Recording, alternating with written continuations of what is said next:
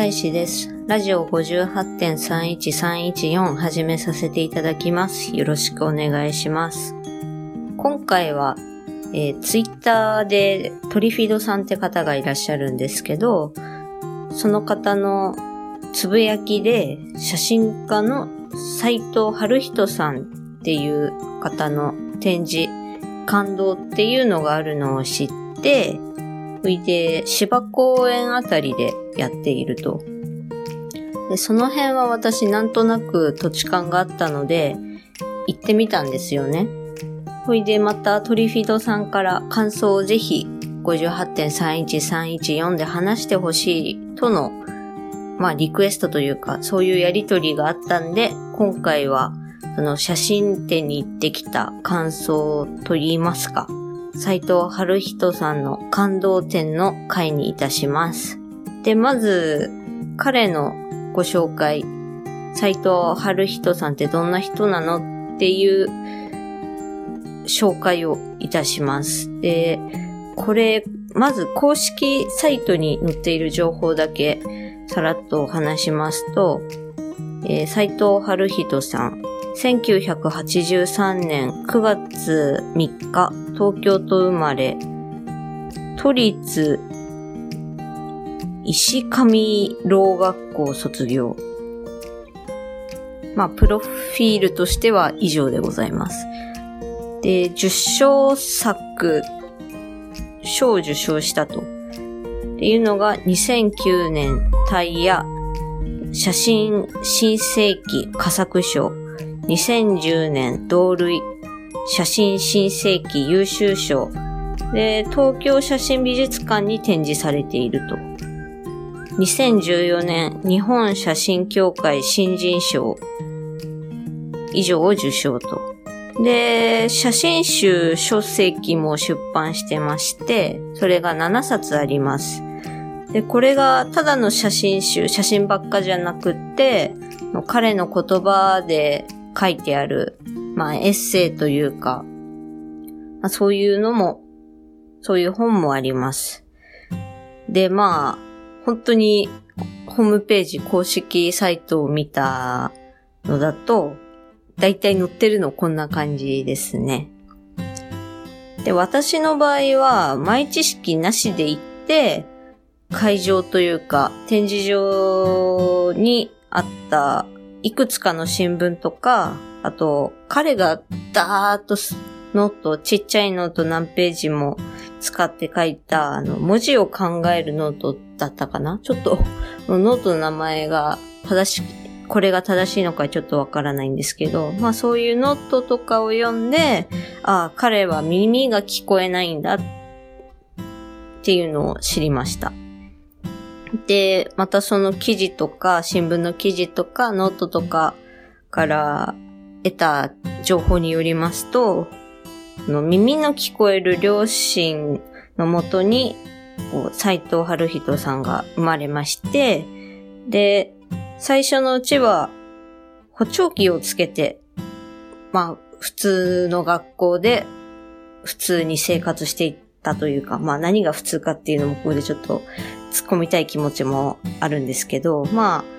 あ、あの、耳が聞こえる人たちの中で同じように補聴器をつけて聞くようにしたり、こう話そうとしていたんですよね。話す生活をしていたんですけど、なんかそれがやはりかなりしんどかったらしいんですよね。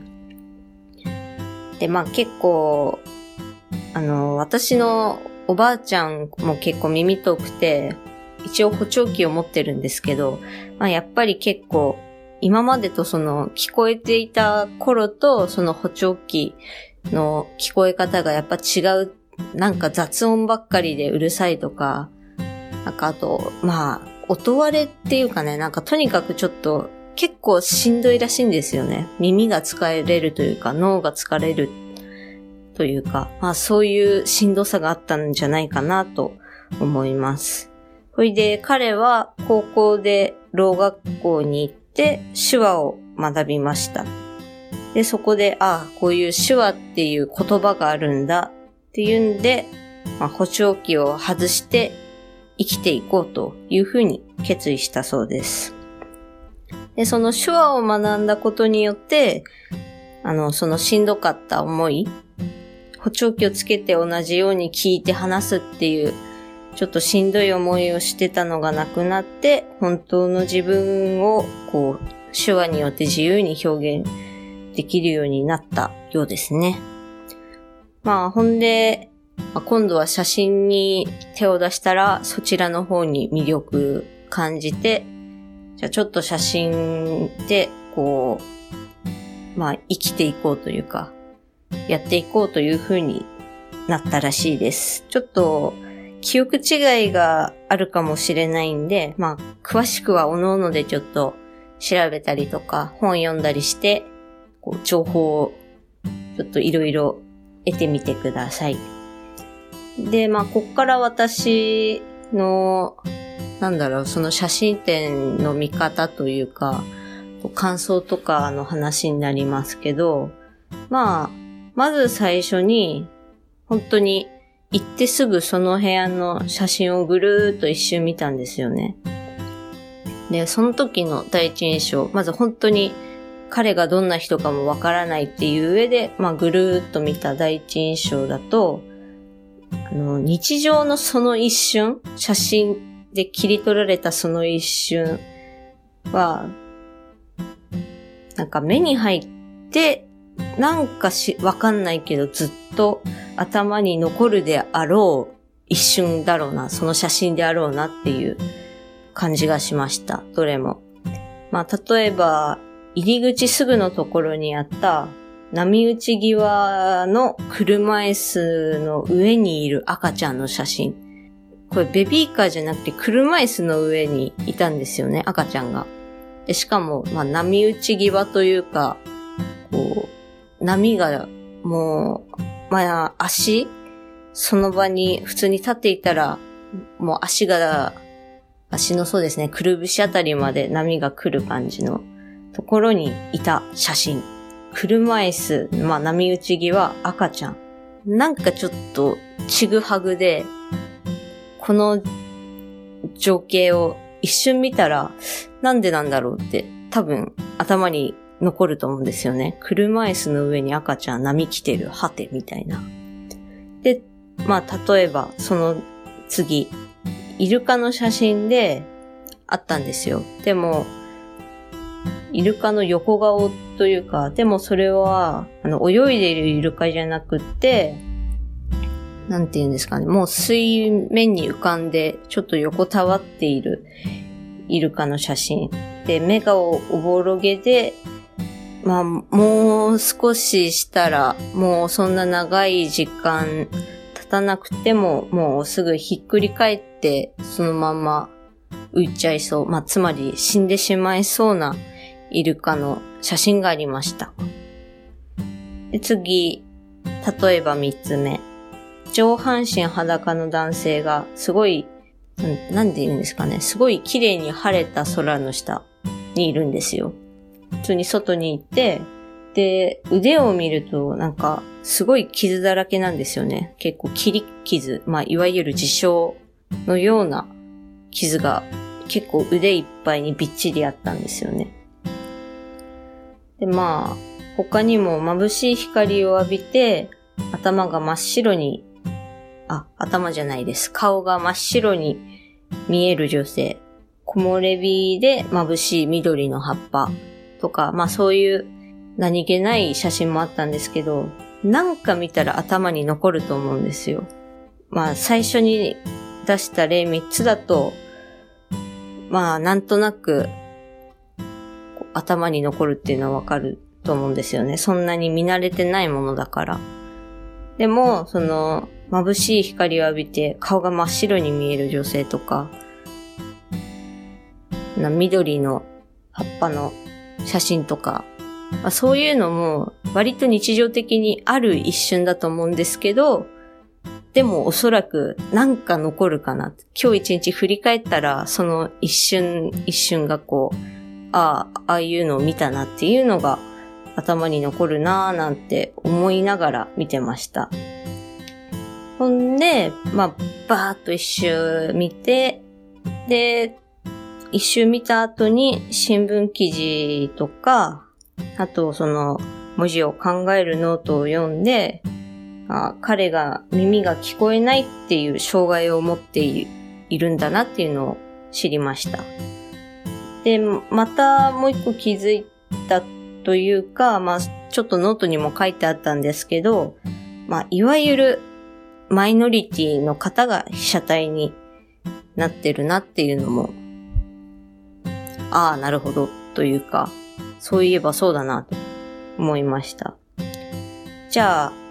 もう一回写真をバーッと見たときに、今度は私が持っているイヤホン、結構高性能のノイズキャンセリングついてるんですけど、それを耳に突っ込んで、なんて言うんですかね。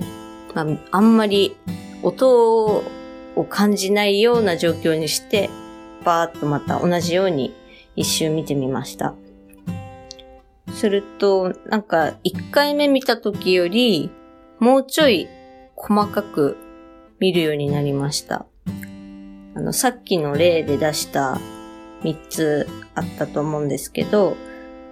まあ1枚目のその波打ち際の車椅子の上にいる赤ちゃんの写真だったら、もっとよく見たら、なんかね、シャッ、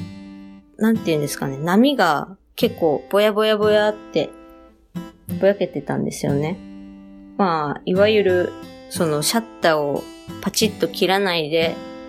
まあ何秒何分って開きっぱなしにしたっていう風にそのノートとかに書いてあったんですけど、で、その、あ、なんか、このぼやけ方だと、あ、そんな荒波じゃないな。なんか、肌にこう、なんて言うんですかね。なんか振動を感じたんですよね。でもそんな、ビチビチというか、すごい荒い振動じゃなくて、もう本当にサラサラサラサラしたような振動みたいなのを感じましたと。で、2枚目というか2つ目の例で出したイルカの写真なんですけど、これもそんなに荒波じゃないだろうなっていう。で、イルカがこうちょっと動くたんびに肌を、肌を指で軽く叩くというか触れるような振動が伝わってきました。まあ本当にあくまでイメージですけどね。で、私今までこれ振動振動って2回言いましたけど、ま、耳が聞こえないっていうことなんで、あえてそういう、そういう風に聞こえましたとか、そういう音が想像できましたっていう風に表現しないようにしてます。まあ、例えば、イルカの例だったら、まあ、チャプチャプとした音が聞こえてくるかなとは思ったんですけど、いや、チャプチャプなんて音はまあ、聞こえない、聞いたことがない、わからないっていう前提にしたときに、じゃあこれをなんて表現しようって言ったときに、その、肌にちょっとペチペチというか、まあ、ペチペチも音ですね。こう指で軽く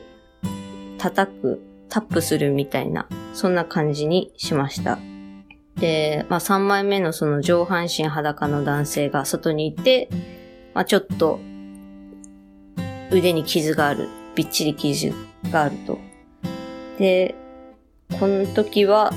なんか、まあ、外は晴れてるからあったかいんだろうな。その上半身裸でもいられるくらいだからあったかいんだろうな。あでもやっぱりどうしても彼のその腕の傷はどうしても目いっちゃうな。なんていうふうに思ってました。で、またこれ、いろいろあの、文字を考えるノートの方に結構引き込まれたというか、私それ全部読んだんですけど、結構な量あっても読んだんですけど、で、またこれを読んだ時に、まあなんて言うんですかね。ちょっと見方がまたもうちょい掘り下げてみるようになったというか、っていうのも、そのノートには繰り返しビクトールっていう名前が出てきたんですよね。まあ、ビクトールっていうのはアベロンの野生児、野生児、野生児なんです。らしくって、で、この野生児っていうのがフランスで捕獲されましたと。捕獲というか保護というか、まあされて、で、人間らしさを取り戻させるために教育したらしいんですよね。もう野生児っていうくらいだから言葉も話せないし、もうなんなら今までもしかしたら人が見たことないって言うんで、すごい人間に対しても攻撃的だったかもわかんないし、っていうので、じゃあもう一回、この、この子に、この子をこう人間社会で生活できるように教育をしてみましょうという風になったんですけど、まあどうやらその効果は全く、というかほぼ見られなかったというらしいんですよね。で、その、ビクトールっていう子供の気持ちがわかる。斎藤春人さんは、わかるっていう風に何度も何度も書いてました。っていうのも、そのビクトールっていうのは、人間の言葉を話さなかった、理解できなかったんですけど、その教えられても全く理解できなかったですけど、まあ、自然界で身につけた表現の仕方、まあ、吠え方だとか、うめき方だとか、何か仕草だったりっていうのが、もう、もう彼の中では出来上がってたと。なんか、仲間に何か危険を知らせるとか、自分のその感情とか、怒っているか、嬉しいかとか、そういうのを表現させる何か方法はもう彼の中で確立してあったんですけど、でも、その、人間によって見つかって保護されて、で、その人間らしい教育を強いられてたと。でも、自分の言葉はもうすでに彼自身の中で持っていると。で、人間の世界に馴染ませようとさせられているっていうので、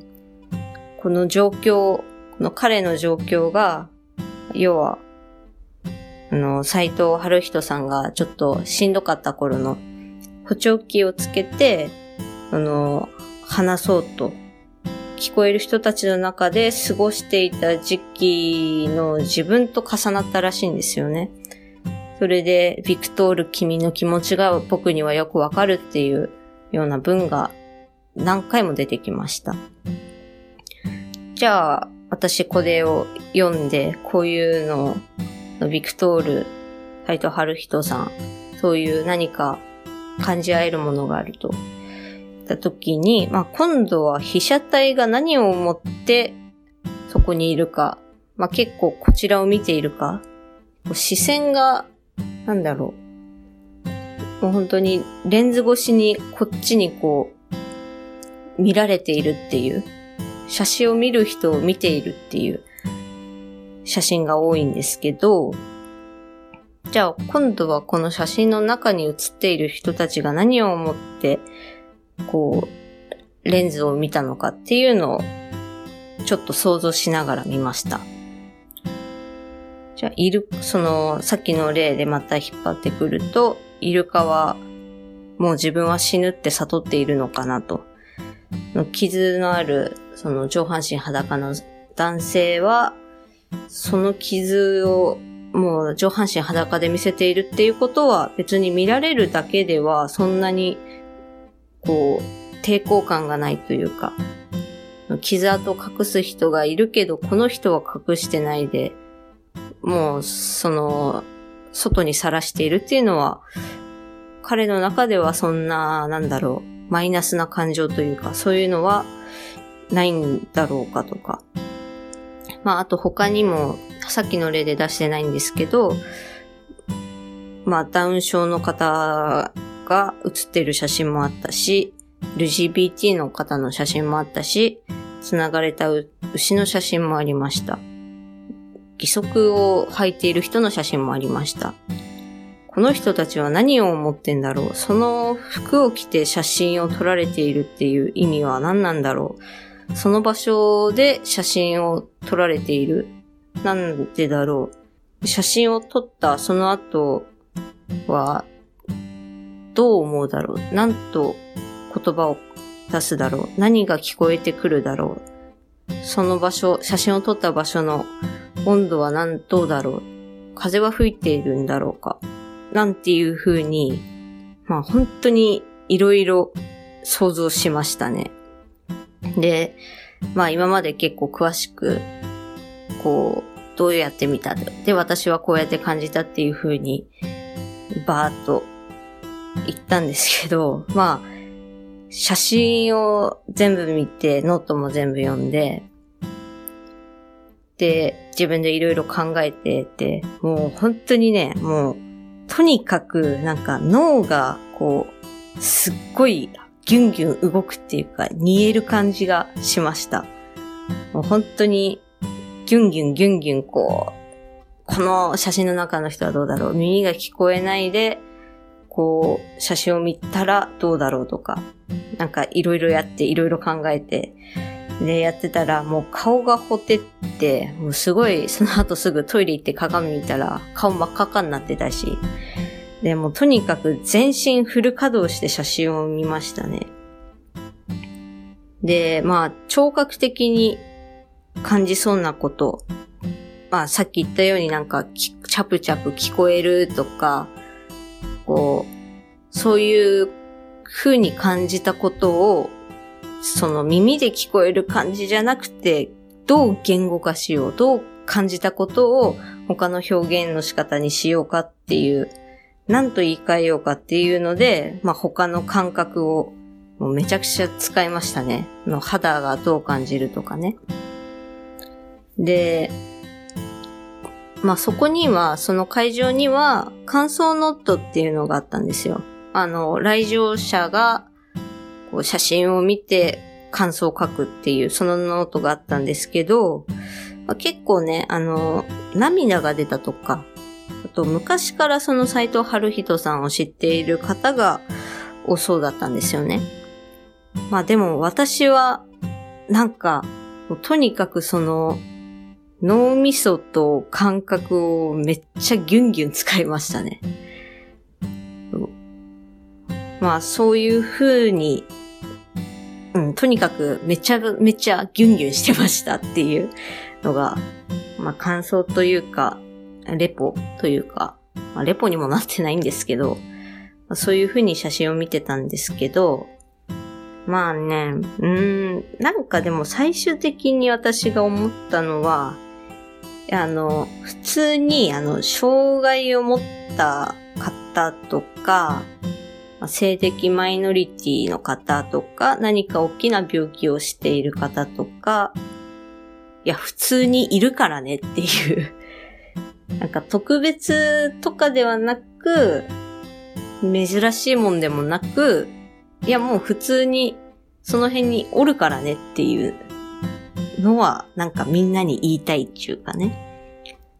で、まあ、特に私の母親がボランティアで、まあ、ちょっと重い障害を持った子供たちの補助をするっていうか、まあ、そういうのをやってたんで、まあ、結構、ちっちゃい頃からというか、物心ついた時から、あ、なんか母親に結構言われてたんですよね。あの、言われてたというか、もう結構普通にいるよ、みたいな。あ、ちょっと施設の方が今日はショッピングセンター来てるんだね。で、まあ、ちっちゃい頃だったんで、まあ結構そういう、ちょっと、その、興奮しちゃって大声を出す人とかいたんですよね。そういうショッピングセンターとかで。でも、私がちっちゃい頃、それを見たときに、ああ、ちょっと、こういうところ来ちゃうと興奮しちゃって、なかなか制御が難しいだけだから、別に本人たちは、その悪気があってやってるような人じゃないから大丈夫だよ、みたいな感じで結構声をかけてくれるような感じで、まあそんな親のもと育ったんで、結構詳しいっていうのはあるんですけど、まあでも本当に普通にいますからね。の私がよ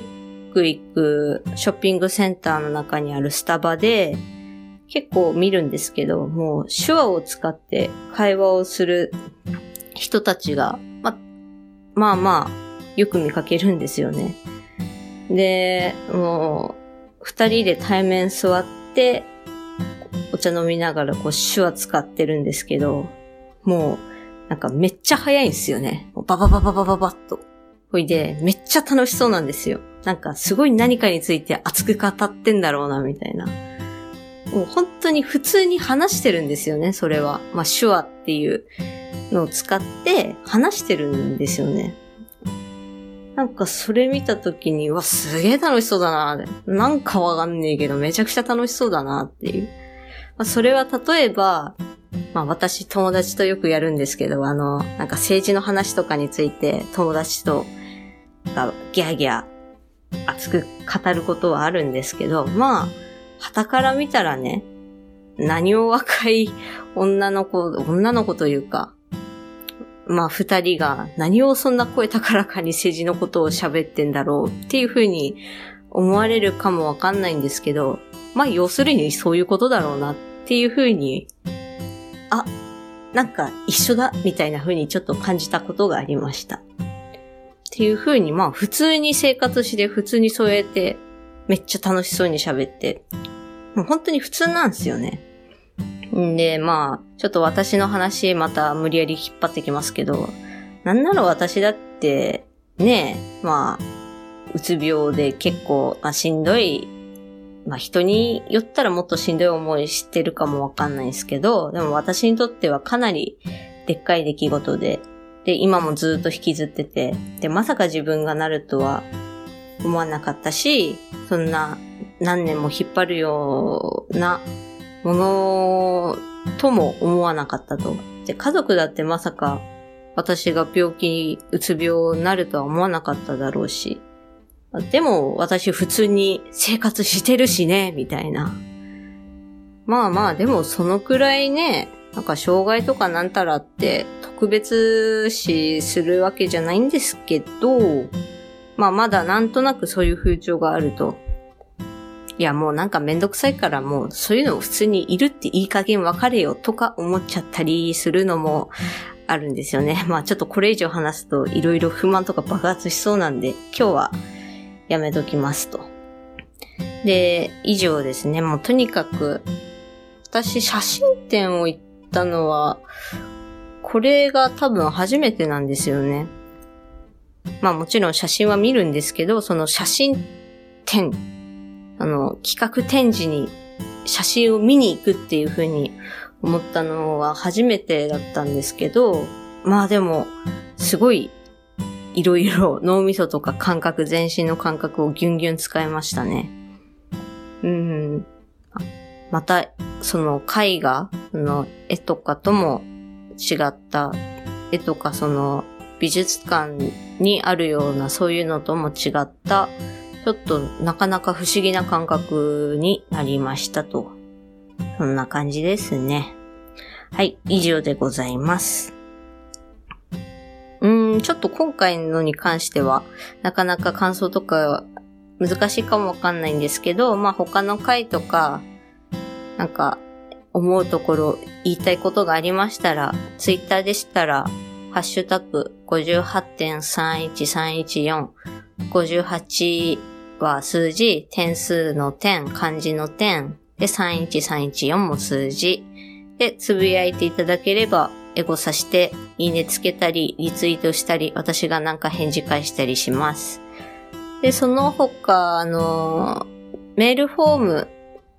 の方もありますんで、そちらからお便りもどんどんくださいと。